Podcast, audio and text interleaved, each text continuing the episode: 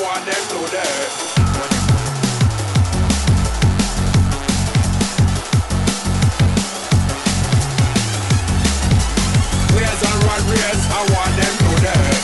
Footcast, fútbol centroamericano.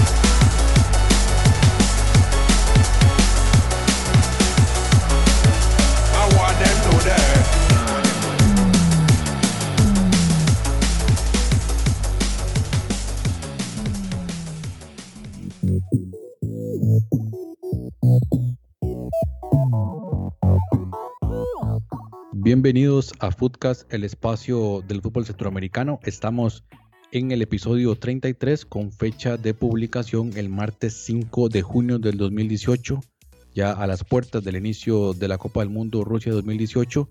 Y tengo el agrado de presentar el día de hoy, vamos a tener eh, a los panelistas titulares de este, de este programa, Jonathan Corrales, su servidor, que me pueden encontrar en Taco de Jara en Twitter y también por supuesto a José Gregorio Soro, a quien ya voy a saludar.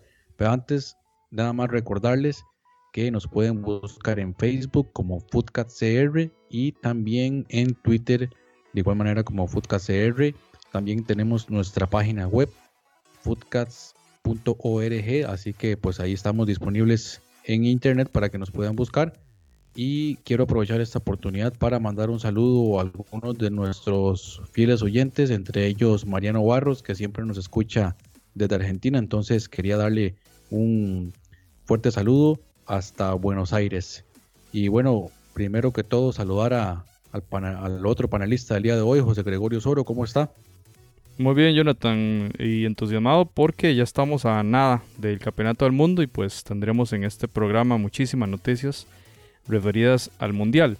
Pero también hay que, hay que decir la situación caótica que vive el pueblo hermano de Guatemala el día, desde el día domingo, el día 3 de junio, cuando se da la erupción del volcán de fuego eh, cerca de la, de la ciudad de Antigua y pues todo el daño que ha causado las erupciones, el lahar y diversas situaciones. Más de 65 muertos reporta el diario El País de España y el mundo del fútbol que se ha solidarizado también con la situación que vive el, pueblo hermano de Guatemala. El Cubán Imperial, por ejemplo, eh, a- está realizando una campaña para recaudar eh, víveres y demás para los damnificados. Y han habido, Jonathan, una serie de manifestaciones de diferentes equipos de fútbol, en el caso del sindicato también de los futbolistas profesionales de Guatemala, clubes como el Municipal, el Antigua, el Guastatoya, Sanarate, Malacateco, Suchitepeques, que han eh, enviado mensajes de aliento para ese pueblo. Eh, además, por ejemplo, la Federación Panameña de Fútbol, incluso clubes de la Bundesliga como el Wolfsburgo, que le mandan su mensaje, el PGA Tour en el caso del golf, o sea que el mundo del deporte solidarizándose ante una situación de emergencia, ante una situación de dolor, así que nuestros mejores, eh, nuestras mejores vibras para la gente en Guatemala y esperamos que logren recuperarse de esta, Jonathan. Así es, me, me uno a ese mensaje de solidaridad y por supuesto que estaremos pendientes de lo que ocurra en nuestro hermano país de Guatemala. Pero José, entonces, eh, para que nos pueda presentar lo los temas que vamos a tener para esta edición, Así es, Jonathan. Bueno, vamos a hacer eh, una, un cierre de lo que son las ligas centroamericanas. Faltaba nada más la Liga Primera de Nicaragua. Recordemos toda la situación que también en el tema de crisis política que vive este país atrasó la final y ya este fin de semana anterior se disputó el juego final en ese campeonato. Hablaremos de eso un poco. Vamos a hablar también de noticias del fútbol centroamericano, algunas muy importantes que tienen que ver con la Federación de Guatemala y por supuesto el tema que ya nos, nos va a empezar a calentar más en el ámbito futbolístico y es la participación de Costa Rica y de Panamá en estos juegos previos a la Copa del Mundo Rusia 2018. Así que tendremos todos estos temas en este episodio, Jonathan. muy bien, entonces, esto es la temática que vamos a tener en esta edición. A todos entonces, bienvenidos, esto es Foodcast, episodio 33. Footcast, el espacio del fútbol centroamericano. Y aquí está el chino, viene el balón al área. Quedó suelto, le puede pegar. ¡Gol! ¡Gol!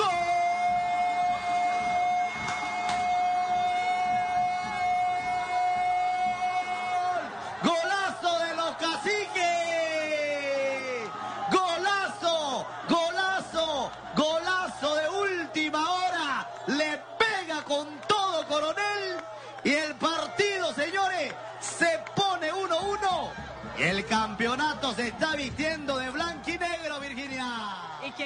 Bueno, y la Liga Primera de Nicaragua llegó a su fin.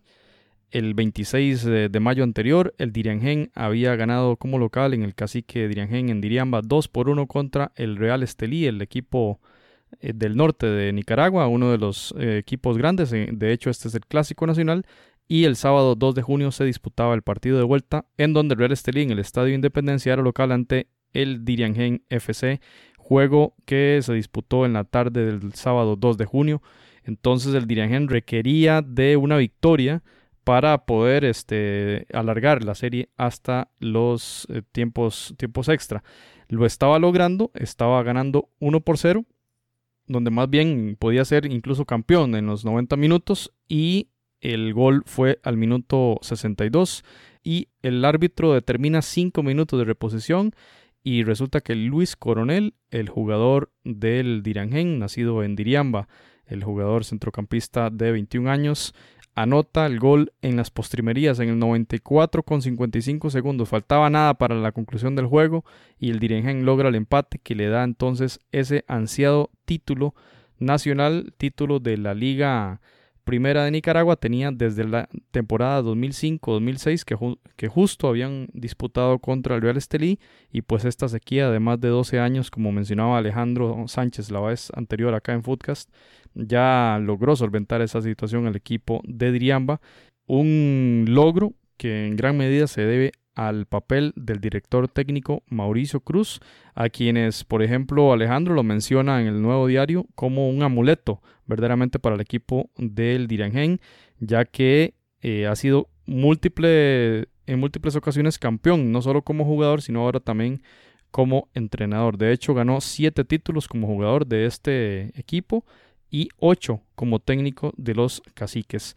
Un logro increíble para este equipo porque bueno, ya el juego determinaba que el Real Estelí iba a ser el campeón y le eh, coloca este título en la Liga CONCACAF. Ya, ya pasaremos a ver ese tema. Antes quiero compartir con ustedes la dedicatoria que hace el presidente del club, Nicolás Bolaños, a la afición y también en relación a las circunstancias políticas que vive el, país de Nicaragua, ya que este directivo eh, lo que hace es como dedicar el triunfo y el campeonato a los hermanos caídos eh, en referencia a las personas, casi 100 muertos que lleva ya estas eh, situaciones desde hace más de un mes en las calles de Nicaragua.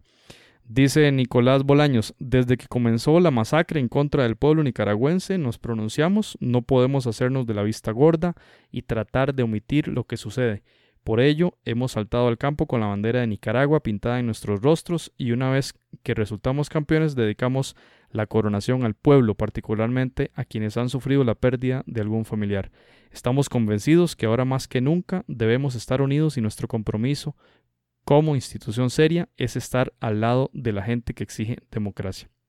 Indicaban allí en el, en el nuevo diario que de hecho el cacique de Iriangén ah, es uno de los pocos equipos y pocas instituciones deportivas que han manifestado algo en relación a estas circunstancias eh, políticas que se viven en Nicaragua y un rechazo, por supuesto, a los actos de violencia que se han suscitado en Nicaragua desde hace más o menos cinco semanas y que, repetimos, ya lleva más de 100 personas lamentablemente eh, fallecidas eh, debido a estos disturbios.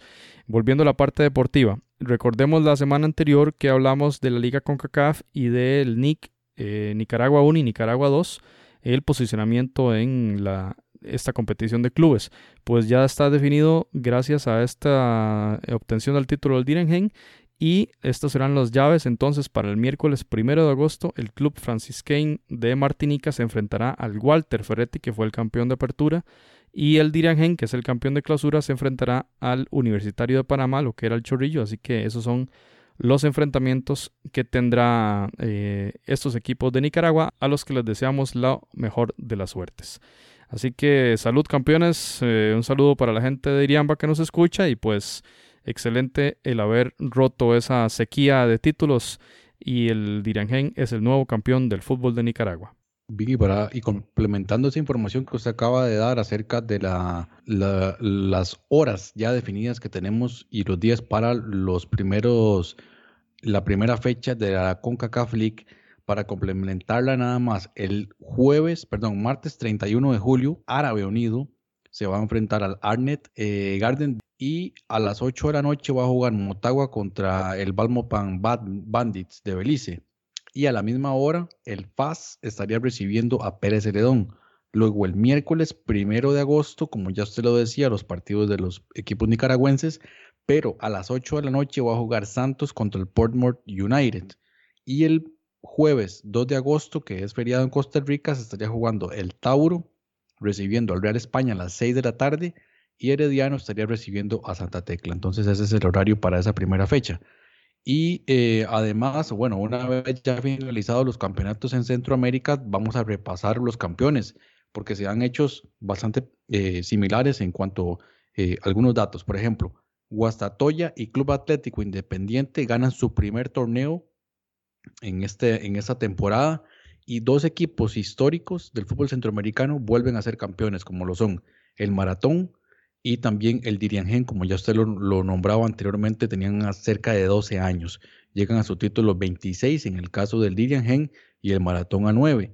Y además, dos equipos que ya llevan una hegemonía bastante marcada en el fútbol de sus respectivos países. Uno es el caso de la Alianza, que llega ya a su título número 13, y del Deportivo Saprissa, que suma ya 34 trofeos en sus vitrinas. Así que felicidades, campeones por sus respectivos títulos.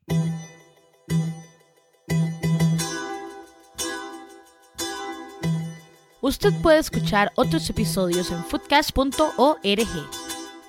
Bueno, y pasamos al tema de las noticias del fútbol de Centroamérica, con una noticia, la verdad que bastante positiva, y noticia que estaremos ampliando eh, en gran medida luego del Campeonato del Mundo Rusia 2018 y tiene que ver con el levantamiento del castigo de la Federación Internacional de Fútbol Asociado, la FIFA, respecto a la Federación del Fútbol de Guatemala, que estaba castigada desde el 28 de octubre del año 2016. Recordemos que no podía disputar partidos amistosos y los clubes no podían o no tenían derecho a participar de las diferentes competiciones de la CONCACAF.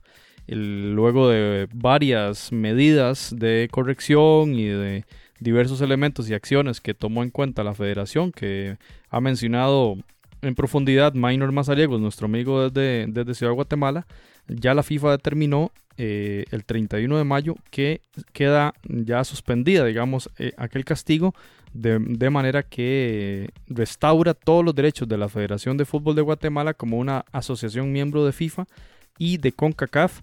Así que ha sido levantada la suspensión tanto para selecciones nacionales como para los clubes que representan a la FEDEFUT, que es el nombre de la federación en Guatemala. Así que también, además de las competiciones internacionales, la federación podrá beneficiarse de los la federación podrá beneficiarse de los programas de asistencia y desarrollo que normalmente hace la FIFA y CONCACAF con, los, con las asociaciones miembros. Recordemos que el último juego que disputó la selección mayor de Guatemala fue el 6 de septiembre del 2016 cuando le ganaron 9 a 3 a San Vicente y las Granadinas, esto en las eliminatorias para el Mundial de Rusia. Y bueno, en aquel juego significó algo muy importante porque fue la despedida del Pescadito Ruiz, que justamente el Pescadito es parte de esta comisión eh, de normalización o una comisión que está fiscalizando ese proceso de transición entre eh, la etapa anterior, la etapa del castigo, y la nueva etapa que se viene para la Federación de Fútbol de Guatemala. Así que una excelente noticia para el fútbol chapín y para los clubes y sin duda eh, que será muy beneficioso para todo el área de Centroamérica. Bien, y hablando de desórdenes en, a nivel organizativo y a nivel federativo, tenemos que hablar por supuesto del caso de Honduras El Salvador, que jugaron un amistoso el día sábado 2 de junio con la victoria del equipo de El Salvador 0 a 1. Pero ¿qué sucedió? Bueno, justo a, eh, cuando empezó el partido, los jugadores realizaron un acto de protesta ante los desórdenes de la Federación eh, Cuscatleca. Entonces, durante un minuto se quedaron detenidos ahí, nada más eh, ocupando sus posiciones en el campo, mientras la selección de Honduras tocaba el balón de un, de un lado para otro y los comentaristas no, no sabían exactamente qué estaba pasando. Pues bueno, realmente la- la- los jugadores de Honduras respetaron el acto y lanzaron el balón hacia un costado para que eh, los jugadores del Salvador realizaran un saque de banda y ya empezó, empezó el partido. ¿Y a qué se debe todo esto? Bueno, parte es eh, lo que sucedió la semana anterior cuando pues habían nombrado de forma interina al técnico de la alianza, el señor Rodríguez, y dos días después se suspende la convocatoria que él había realizado. Dice, no sigo, no estoy de acuerdo con las cosas que me están planteando desde la parte de la federación y me voy. Entonces, la federación tuvo que actuar de manera rápida para contratar a Carlos de los Cobos, el mexicano, quien realizó otra convocatoria, incluyendo otros jugadores, es decir, eh, gente que estaba convocada quedó fuera y gente que no estaba convocada, como es el caso de, de Gerson entraron en la convocatoria y finalmente El Salvador logró presentarse a este partido, no solo se, se presentó, sino que obtuvo la victoria ante Honduras, que ya venía de jugar el partido en Corea, y ahora hubo una nueva derrota para el equipo hondureño. y bueno, el gol fue conseguido por el jugador Pineda a los 19 minutos, un cabezazo, con una excelente asistencia del jugador Dustin Corea de pierna izquierda. Y bueno, el golazo, el golazo del señor Pineda. Entonces, así quedó este partido. Veremos entonces si estas dos federaciones, sobre todo el caso de El Salvador, puede realmente realizar un proyecto serio de cara a lo que viene, la Liga de Naciones de CONCACAF, la Copa de Oro y por supuesto las eliminatorias para el próximo Mundial. Bueno, y en otra noticia, y esta también es positiva, se reanuda la eliminatoria femenina sub-17 que había sido pospuesta, recordemos la situación en Nicaragua, ya se estaba efectuando este campeonato y justamente cuando eh, explota todo el conflicto social y político en Managua, pues eh, venía nomás empezando este torneo y está en una fase entonces de reanudación y se va a realizar, como lo habíamos hablado, en el estado de Florida, en Estados Unidos. El miércoles 6 de junio se enfrenta Costa Rica contra Canadá y ese mismo día Estados Unidos contra el equipo de Bermuda. Este, esta es la segunda fecha del grupo B. Mientras tanto, el viernes 8 se va a dar el partido o la serie, digamos, del tercer juego en ambos grupos. México enfrentará al equipo de Haití. Las selecciones de Puerto Rico y Nicaragua ya estaban eliminadas y por lo tanto CONCACAF decidió que ni siquiera tenían que viajar para disputar el partido restante. Ese mismo día Costa Rica jugará contra Bermuda y Estados Unidos contra Canadá. De momento los grupos en el grupo A, el equipo de México y el equipo de Haití están empatados a 6 puntos, ya Puerto Rico y Nicaragua con 0 no disputará más juegos en este torneo. En el grupo B, Estados Unidos y Canadá están empatados a 3 puntos, a falta entonces de las dos fechas que se van a disputar este miércoles y este viernes. Vamos a ver cuáles son los dos clasificados del grupo B. Es muy difícil para que el equipo de Costa Rica logre remontar, pero vamos a ver qué sucede. Y recordemos que los equipos de estos cuatro clasificarán tres a la Copa del Mundo Uruguay 2018, así que estaremos muy atentos a ver qué sucede en esta eliminatoria femenina sub-17. Y con esta noticia cerramos esta fase de noticias del fútbol centroamericano en el episodio 33 de Footcast. Usted está escuchando Footcast, el espacio del fútbol centroamericano. Bueno, y el martes anterior la selección de Panamá se despidió de su público en el estadio Rommel Fernández en Ciudad de Panamá, un estadio realmente que estaba ese día a reventar sus 26 mil eh, plazas o puestos que tiene el estadio. Un ambiente pues muy muy interesante, muy similar a lo que se vive en un partido eliminatorio, pero además había conciertos antes de iniciar el partido y al medio tiempo también hubo intervenciones musicales muy interesante la fiesta que se vivió en Panamá en el partido que disputaron ante la selección de Irlanda del Norte. No así, por supuesto, en el espectáculo, que no solamente un partido que termina 0 a 0, sino pues eh, eh, un, compromiso con muy pocas ocasiones de gol. Sí, y Panamá por lo menos tuvo un par de chances, una que pegó en el palo, eh, pero bueno, al final de cuentas yo creo que decepciona un poco su rendimiento. De hecho, al final del partido le hacen un comentario al Bolillo Gómez. Dice, o sea, el periodista le pregunta que si no se siente un poco preocupado del rendimiento que vio esta noche y él dice que no, que no había nada que, que preocuparse, que ese día era para una fiesta, era para disfrutar, para que todos, la mayoría de jugadores pudieran participar y nada más. No quiso dar más declaraciones. Y yo creo, de cierta forma entiendo a lo del Bolillo Gómez para bajarle un poco el tono, quitarle presión a los jugadores que en este momento deben tener muchísima tensión y muchos nervios de, su primer mundial. Y ya para el Bolillo sabemos que esto no es, un, no es nuevo ya llevó a selecciones al mundial, ya ha estado en otros procesos, entonces esa experiencia le va a servir muchísimo al equipo de Panamá. Entonces decíamos, resultado de 0 a 0, que deja muchísimas dudas, por supuesto, pero también debemos entender un poco más allá de lo que está viviendo Panamá en este momento, una experiencia pues inédita en su historia y deben mantener la calma seguir entrenando, seguir trabajando para tener ese sistema defensivo a tope para lo que viene, que es lo que realmente importa el mundial. Entonces, así está la situación en Panamá. Ahorita vamos a hablar más de esto, pero eh, estaría enfrentando a la selección de Noruega la próxima semana, esta semana, y vamos a tener también toda esa información aquí en podcast. Y es que al final, como dice este Jonathan, lo que importa son los juegos del Mundial. Lo veíamos con Costa Rica en su primera participación en Italia los partidos amistosos que disputó con equipos de segunda división de, Italia, este, de varios partidos de esos los perdía, ¿verdad? Y había un ambiente muy negativo, pero lo que interesa es la buena preparación para lo que verdaderamente cuenta que son ya esos juegos oficiales de Copa del Mundo.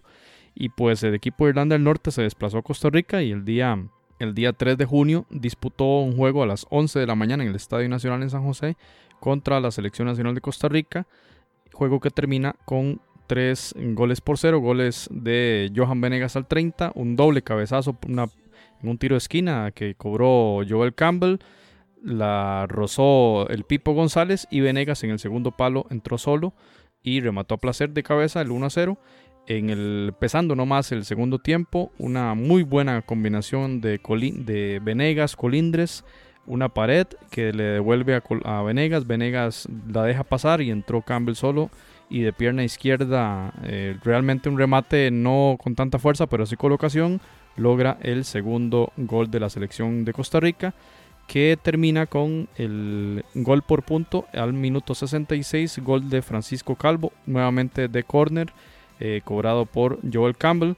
Este, un buen, muy buen centro, comba bien fuerte y Calvo entró con muchísima fuerza, contundencia. El portero pues no pudo hacer nada ante este remate de cabeza de Francisco Calvo que como dijo en declaraciones posteriores al juego está peleando a tope para eh, complicarle la decisión a Oscar Ramírez porque tiene y como lo hablamos con la gente de Seafood acá en episodios anteriores la parte defensiva sin duda es la parte fuerte del equipo nacional de Costa Rica.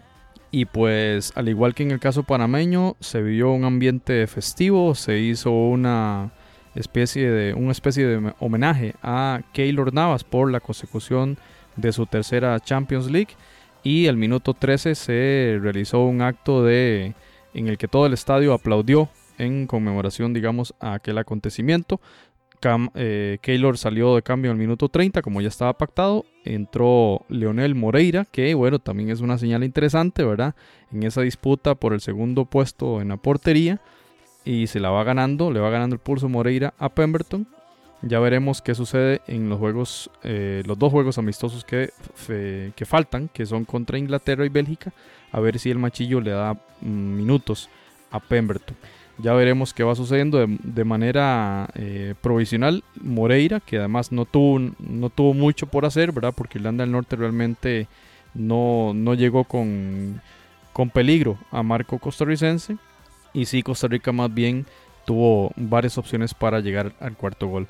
Me parece en términos globales que ha sido un partido que ha servido para alzar la motivación para decir al mundo, ¿verdad? Porque la noticia corre muy rápido. Eh, este partido, por ejemplo, fue transmitido por la BBC de Irlanda del Norte y, vimos muchas noticias en, la, prensa en Europa sobre este encuentro y también la prensa, por ejemplo, la cadena ESPN, ¿verdad? Entonces son noticias que corren muy rápido Y la noticia entonces es que Costa Rica blanqueó 3 a 0 a un equipo de Europa que estuvo en el repechaje y que fue Suiza justamente la selección que sacó a Irlanda del Mundial.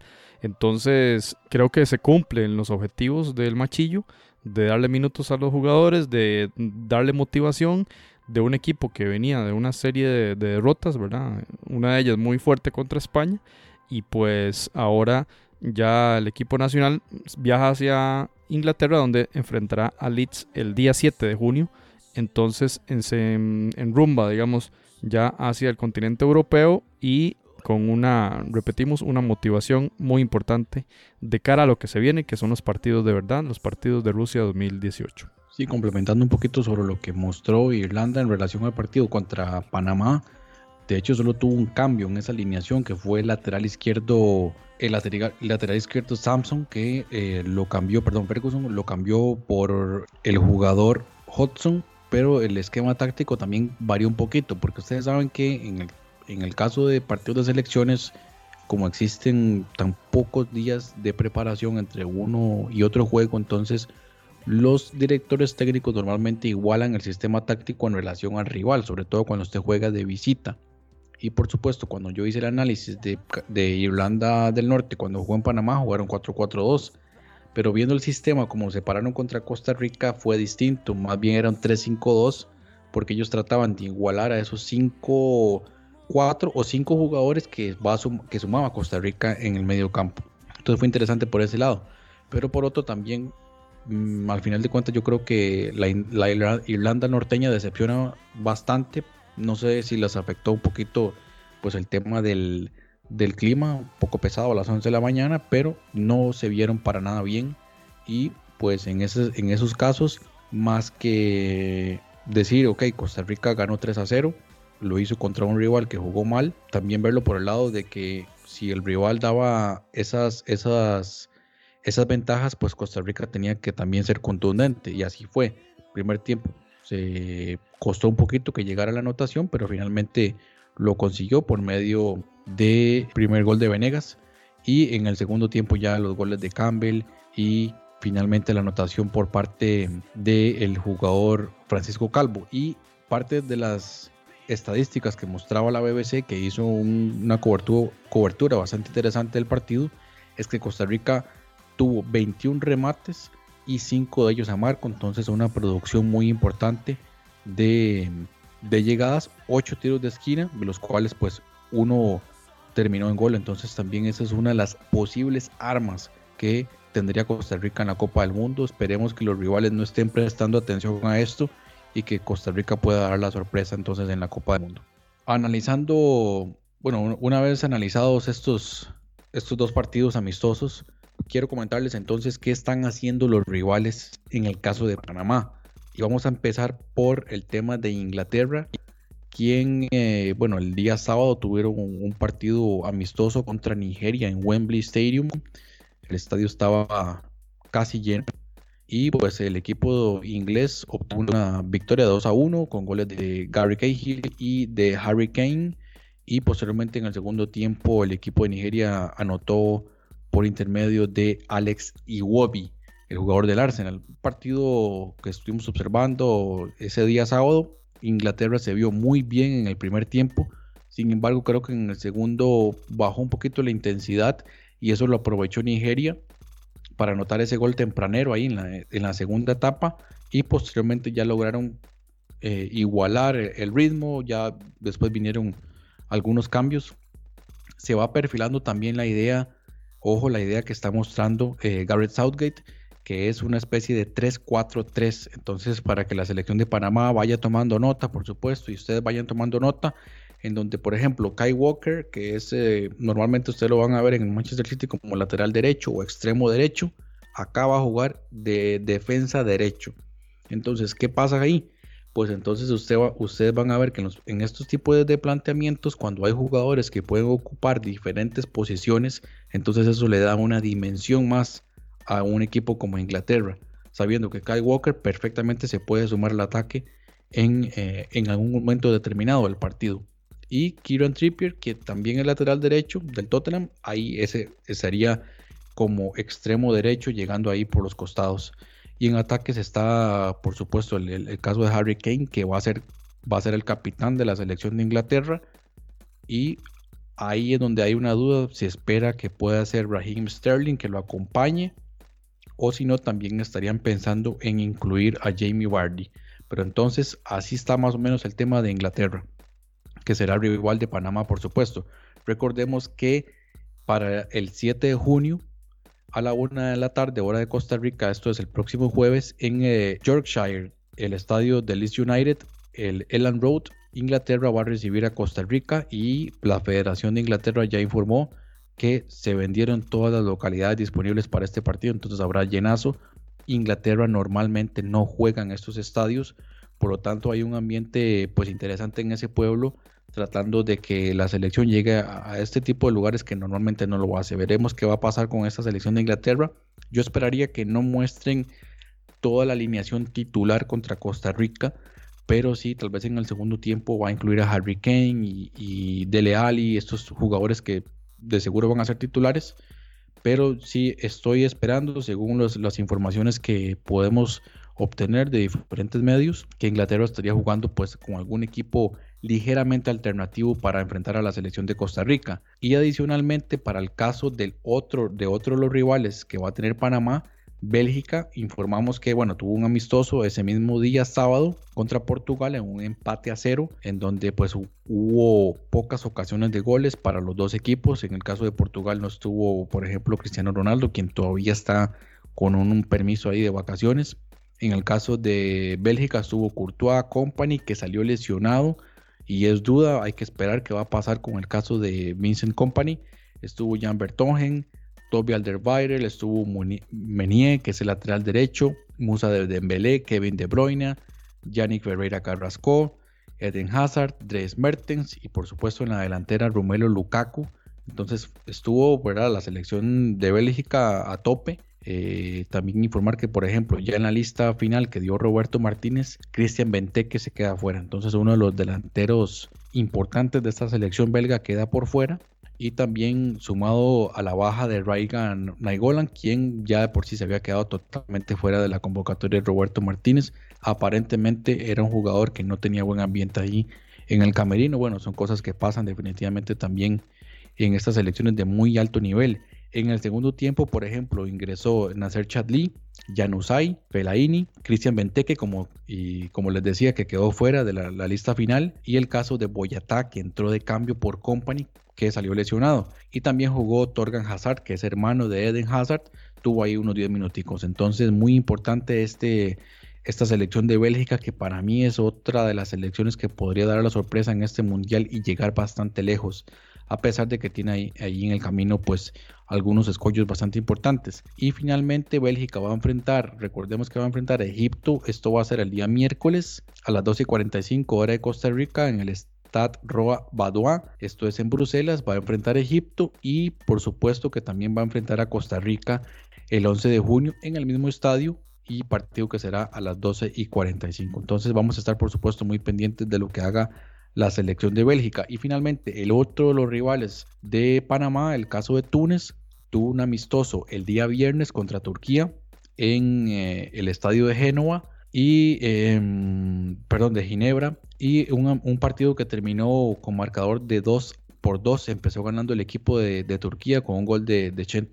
Y eh, en el segundo tiempo, el equipo de Túnez le dio la vuelta con un gol de Badri y también de Sassi al 79. Pero al final cayó el empate de, de Turquía por intermedio de so. Y bueno, se dio un, un, hecho curioso ahí en el empate. La afición de Turquía se metió a la cancha y prácticamente ahí el, el partido que su, tuvo que suspenderse. Siempre, ¿verdad? Cuando juegan equipos como Turquía, Croacia, el equipo de Argelia, eso, eh, en, en Europa siempre se dan ese tipo de situaciones. Y bueno, no fue la excepción en el caso de este partido entonces entre Túnez y Turquía.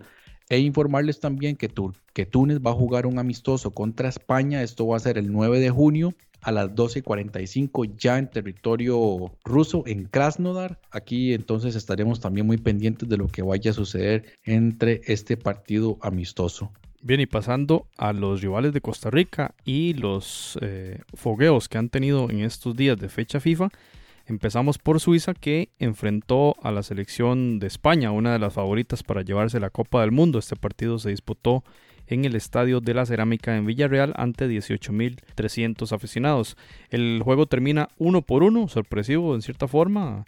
Eh, este resultado, en el cual Álvaro Odriozola, mm, defensor de la Real Sociedad, logra el 1-0 en minuto 29 en un pase del jugador David Silva y el empate cayó en el segundo tiempo al minuto 62. Ricardo Rodríguez, el lateral izquierdo del Milan de Italia, logró el 1-1 y pues bueno, en una jugada donde se cuestiona la mm, actuación de De Gea, ¿verdad? Que suelta una pelota y y la aprovecha este jugador suizo para el empate. Luego de eso, el equipo español, pues realmente, y todas las estadísticas indican que dominó a placer el juego, pero no lo convirtieron en, en goles. La posesión de la pelota estuvo como siempre, como suele suceder con España, 65%. La pelota la tuvo el equipo el equipo español y obviamente 35% Suiza, donde la aguantó también una cantidad enorme, 18 remates del equipo español contra 5 de los suizos, pero de esos 5 suizos lograron un gol, al igual que España, y ese empate importantísimo, creo yo, para la señal que puede dar el equipo de Suiza, que sabe sufrir, que sabe aguantar, y en este caso contra uno de los equipos que más oportunidades de gol genera, gracias a esa media cancha de lujo que tiene con Iniesta, con Silva, con el jugador eh, Aspas. Y bueno, Thiago Alcántara, ¿qué más se puede decir, Coque? Hay muchos jugadores, muchos recursos tiene la selección de España y esta selección de Suiza supo sufrir, supo aguantar y una excelente actuación del portero Sommer que le significó entonces ese empate a uno en suelo español. Un empate que realmente dice mucho de lo que tiene este equipo que está en el top 10 del ranking de FIFA. Y es un equipo muy muy fuerte y sin duda que es uno de los enormes candidatos a clasificar a octavos de final en el grupo de Costa Rica. Así que un, rival muy complicado. Este 8 de junio, el equipo de Suiza se enfrentará en Lugano contra el equipo de Japón en un amistoso ya días, a solo días del inicio de la Copa del Mundo. Entonces, eh, sin duda será el último fogueo de estas elecciones y estaremos atentos a ver qué sucede con esta selección de Suiza que la verdad pinta bastante bien de cara al Mundial en otro partido eh, realizado el día 4 de junio, la selección de Serbia en Graz, en Austria, jugaba contra una selección juvenil de Chile, unas caras realmente nuevas de una selección que también está estrenando entrenador, Reinaldo Rueda, muy conocido en, el continente americano. Y pues el equipo de Chile se lleva la victoria 1 por 0 con un gol del jugador Maripán, eh, jugador del Deportivo a la vez del fútbol español. Eh, estuvimos viendo un poco del, juego y pues un equipo de Serbia que no llegó con claridad y también el equipo de Chile pudo sin duda que hacer un, par de goles más. en una jugada increíble, eh, uno de los delanteros chilenos botó eh, la pelota sin portero en el área pequeña y la, desperdició. Realmente no tenía obstáculo para hacer el gol y la pegó mal. Y si hubiera significado un, un 2 a 0 que sin duda eh, hubiese sido un poquito más em, agudo, digamos, un poquito más de problema para, eh, en términos del maquillaje, el resultado, ¿verdad? Al final, la selección mundialista de Serbia este, se lleva una derrota previo a eh, este juego o a este inicio del mundial y bueno, todavía tiene un fogueo que será el 9 de junio contra la selección de Bolivia y se va a disputar en el mismo estadio en Mercur Arena, en la ciudad de Graz, en Austria. Nada más indicarles que Serbia realmente disputó el partido con todo lo que tiene, incluyendo la estrella que sería Mitrovic del Fulham, que ahora en la Premier, y bueno, los laterales Kolarov y Rukavina, Kolarov bien conocido de la Roma y Rukavina del Villarreal, y pues eh, jugadores eh, muy importantes. Creo que el único que no jugó de los que veremos en el Mundial es eh, Ivanovic. Solo él faltó.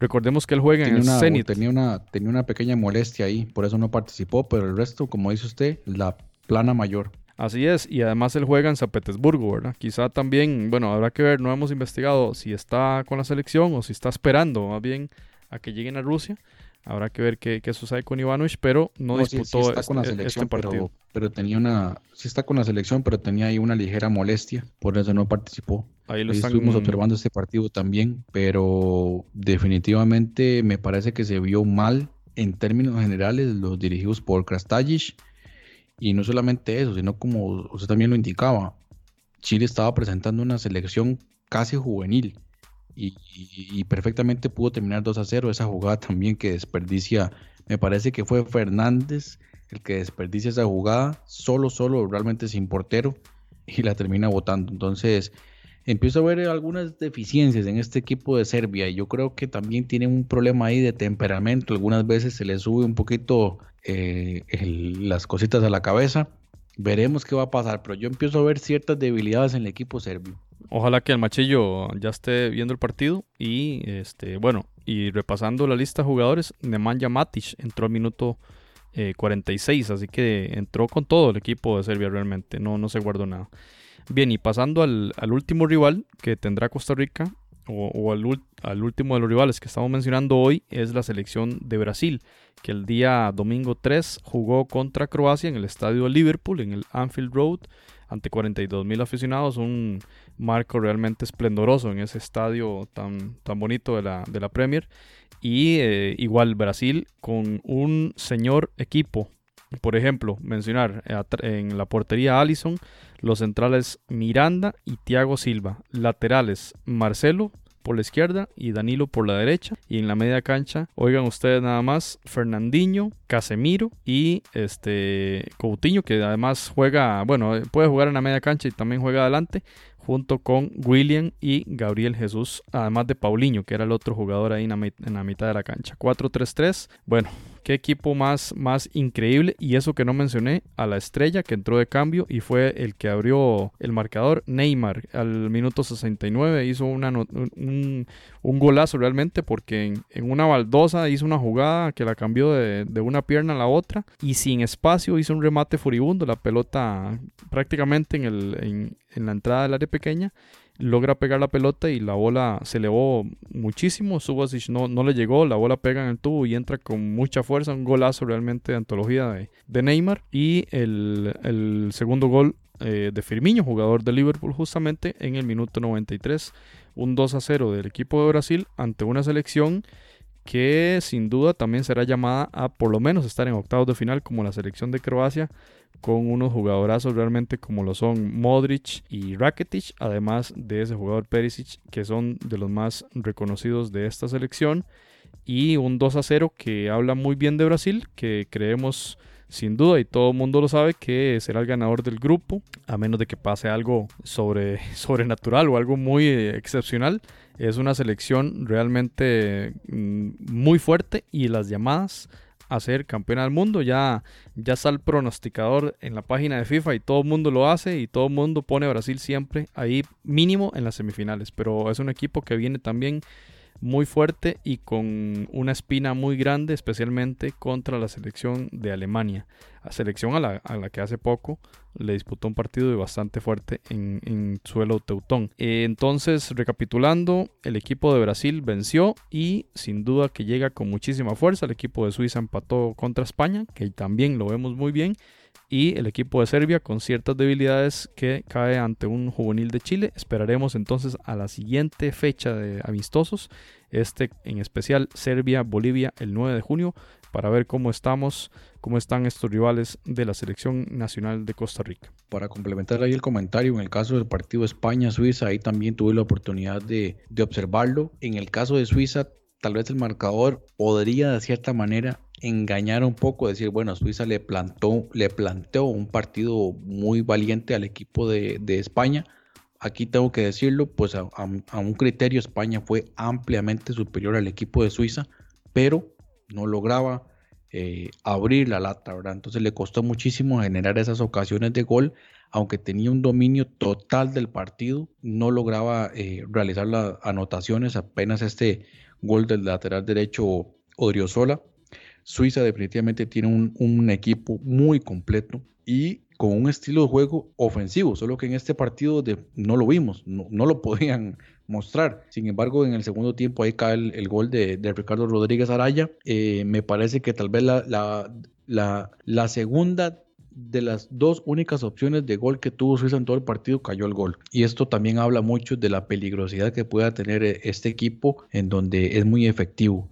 Y están a la espera de la, recuperación de Granit Xhaka, que fue el único de los jugadores titulares que no vio participación. Y en el caso del partido entre Brasil y Croacia, que también tuve la oportunidad de observar, Brasil, bueno, definitivamente como usted lo dice, y a un criterio personal, el favorito para ganar la Copa del Mundo. Yo creo que lo único que tiene en contra es que un equipo americano nunca ha ganado el Mundial en Europa, pero veremos en esta ocasión, ya se rompió el hechizo del caso de europeo ganando en el continente americano. Y en el caso de Croacia hay que decir que a pesar de la derrota, Croacia le hizo un partido muy bueno.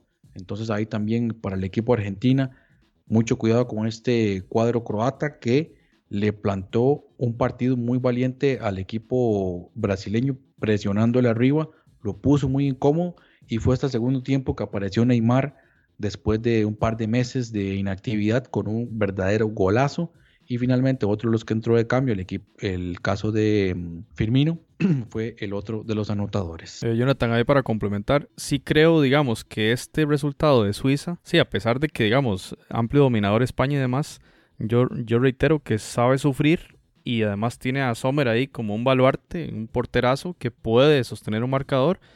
Y el primer juego es contra Brasil. Vamos a ver cómo eh, Brasil, digamos, puede adecuarse a una circunstancia donde no, no logra anotar en los primeros minutos y el equipo de, Suiza, como usted dice, también tiene pegada, de las pocas llegadas puede pegar y bueno, aunque uno no lo considera de antemano, ¿verdad?